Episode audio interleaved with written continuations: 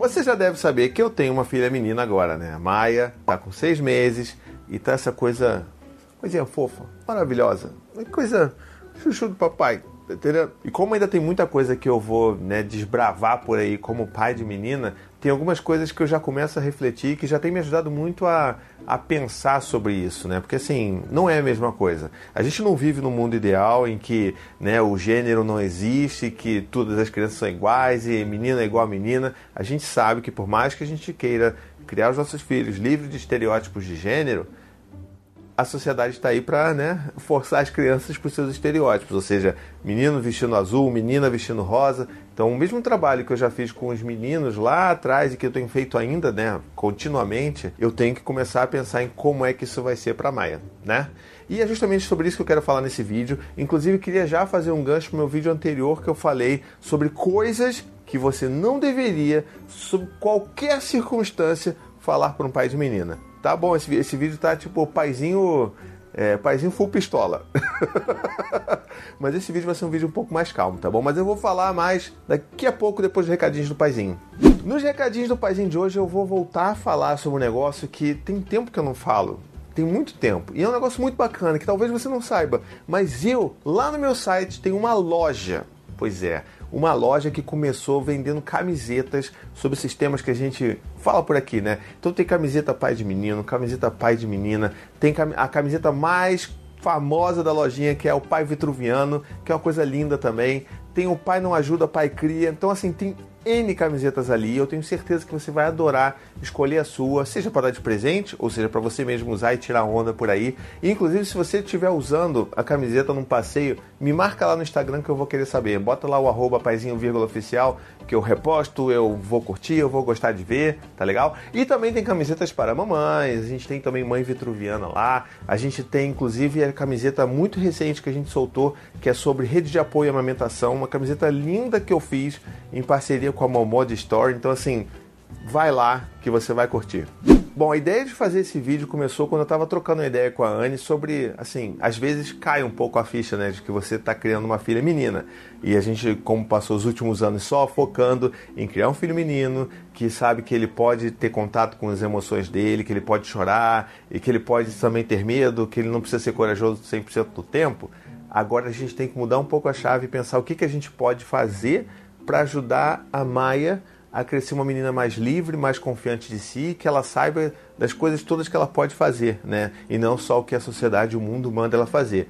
E numa dessas conversas, eu estava refletindo assim, eu falei assim, caramba, Anne, se eu conta que assim, a nossa filha vai ser uma dessas meninas que nunca vai ouvir os pais mandando ela sentar direito, ela fechar as pernas ou sentar como uma mocinha. E ela, cara, é verdade, isso não vai acontecer. E, e assim, a própria Anne falou, cara, é, mas já falaram muito isso pra mim, porque eu era meio moleca, né? As pessoas falam isso. E eu falei, caraca, olha que incrível, né, cara? Assim, a gente ainda tem toda uma caminhada pela frente, a gente sabe muito bem que a, a Maia só tem seis meses e a gente ainda tem muito a aprender com isso e como que a gente vai ajudar e vai criar a Maia né, dentro desse mundo que a gente vive, mas já eu já, já dá um, sabe, um calorzinho no coração sabendo que eu vou ser pai de uma menina que nunca vai ouvir do seu pai fecha as pernas, senta direito, senta como uma mocinha, você já é uma princesinha. Então eu queria muito discutir, ampliar um pouco essa discussão aqui com você hoje, principalmente você que tem filha menina, e como é que a gente pode criar as nossas filhas de uma forma que elas sejam mais seguras e que elas saibam que elas podem ser o que elas quiserem. E uma das primeiras coisas que, assim, eu acho que a gente tem que fazer é começar a pensar em modelos de referência, né? Então, assim, eu quero que a Maia ela tenha outras referências que não sejam essas clássicas de princesas encantadas que não conseguem resolver seus próprios problemas, sempre precisam de um príncipe encantado para livrar ela dos apuros, né? Então, a gente precisa dar outras referências de meninas fortes, de personagens fortes.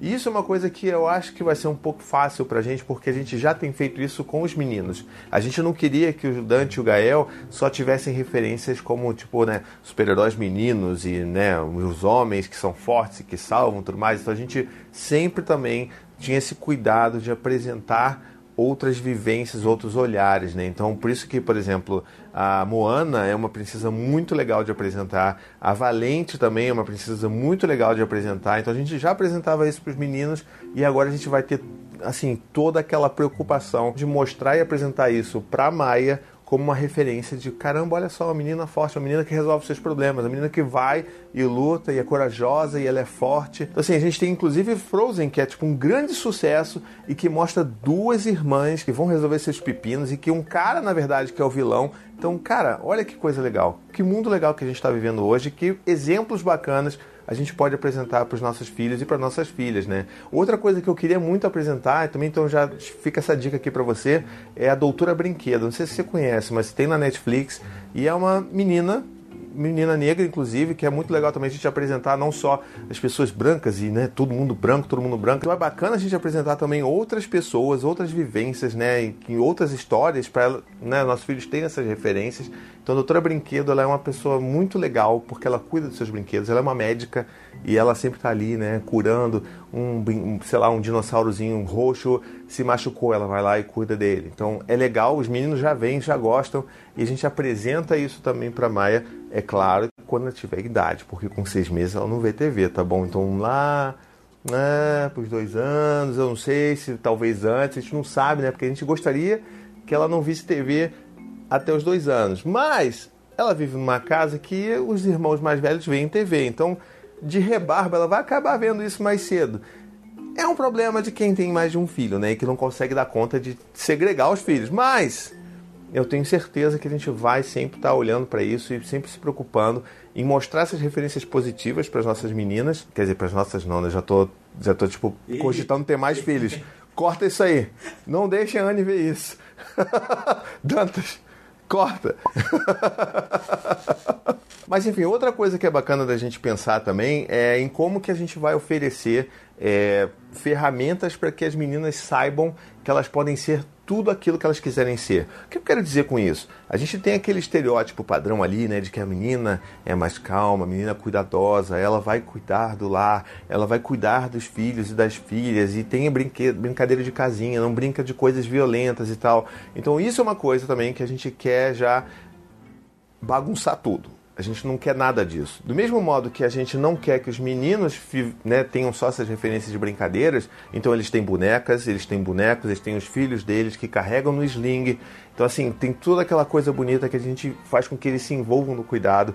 Eles têm uma cozinha, então, assim, a gente já pensa nisso para os meninos e o equivalente também tem que acontecer com as meninas. Então, quando a Maia estiver maiorzinha, assim, por enquanto ela não tem muitos brinquedos, né? Só mordedores, basicamente.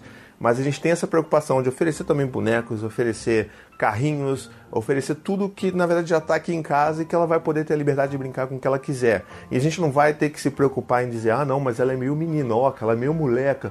Não é isso, ela é a Maia, entendeu? Ela é a Maia e ela vai brincar com o que ela quiser. Se ela quiser brincar, por exemplo, com o Sylvanian Family lá da, da Anne, que fica escondido aqui em cima, porque assim, as crianças não podem brincar sozinhas. Isso aqui é brinquedo da Anne. Os, os bonequinhos, sabe aquele bonequinho?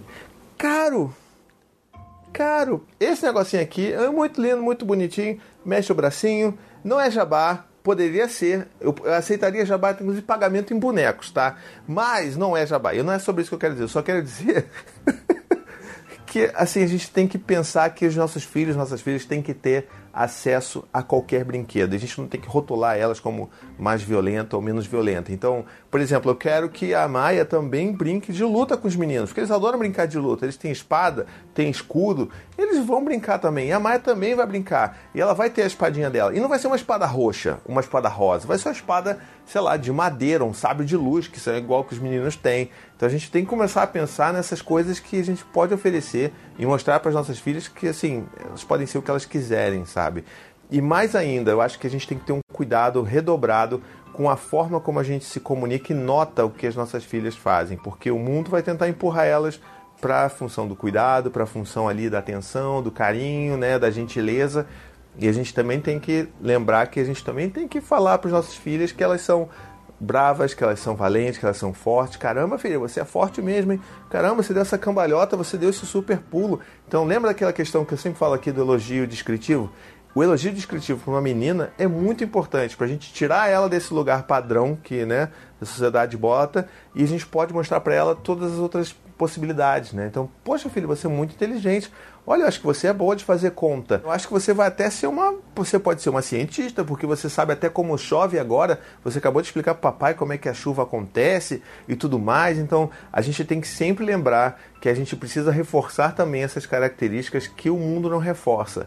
E a gente precisa mostrar para elas que elas também podem ser tudo aquilo que o mundo diz que elas não precisam ser, ou que elas não têm capacidade de ser. Que é, inclusive, a mesma coisa, né? O trabalho análogo que a gente faz com os meninos, mostrando para eles que eles podem ser sensíveis, que eles podem chorar, que eles podem abraçar, que eles podem amar seus amigos, que eles podem abraçar seus amigos. Então é tudo uma questão da gente, sabe? É como se a gente estivesse tentando suprir o que o mundo não, não, o que o mundo diz que eles não podem ser. E aí a gente aqui em casa tem que fazer esse trabalho de dizer para eles, olha, Maia, você pode ser isso também, você pode ser aquilo, você pode ser o que você quiser e para os meninos também. Bom, e você aí, você que tem filha, queria que você também deixasse aqui nos comentários o que, que você tem pensado. Se você já tem filha mais velha, que tipo de desenhos e séries e livros você tem apresentado para sua filha. E se você ainda não tem uma filha mais velha, for bebezinha como no meu caso, você pode dizer aí o que você pensa, o que você planeja falar com a sua filha, tá legal? Inclusive eu lembrei de um livro agora que, assim, eu já li milhares de vezes para os meninos e pretendo ler muito para Maia, que é o livro A Pior Princesa do Mundo. É um livro fantástico que quebra essa ideia de que a princesa tem que estar tá ali esperando pelo seu príncipe para salvá-la de um castelo, não sei o quê. E é uma princesa que percebe que, tipo, o príncipe é mó chato, sabe? Ela quer viver grandes aventuras com o seu amigo dragão e aí tipo, sabe, manda o príncipe pastar e sai para fazer grandes aventuras e grandes batalhas com o seu amigo dragão. É tipo, caraca, agora que eu me dei conta, é a história, é como se fosse a história para criança da Daenerys, cara. Quer ter seu amigo dragão e vai lá, não quer saber de homem nenhum, entendeu? Homem nada. É isso aí, eu vou pro dragão, vamos, vamos lá, vamos zoar. Então é basicamente essa a história do livro. Deixa aqui nos comentários que eu vou querer saber, tá legal? Então um beijo, até a próxima e tchau, tchau.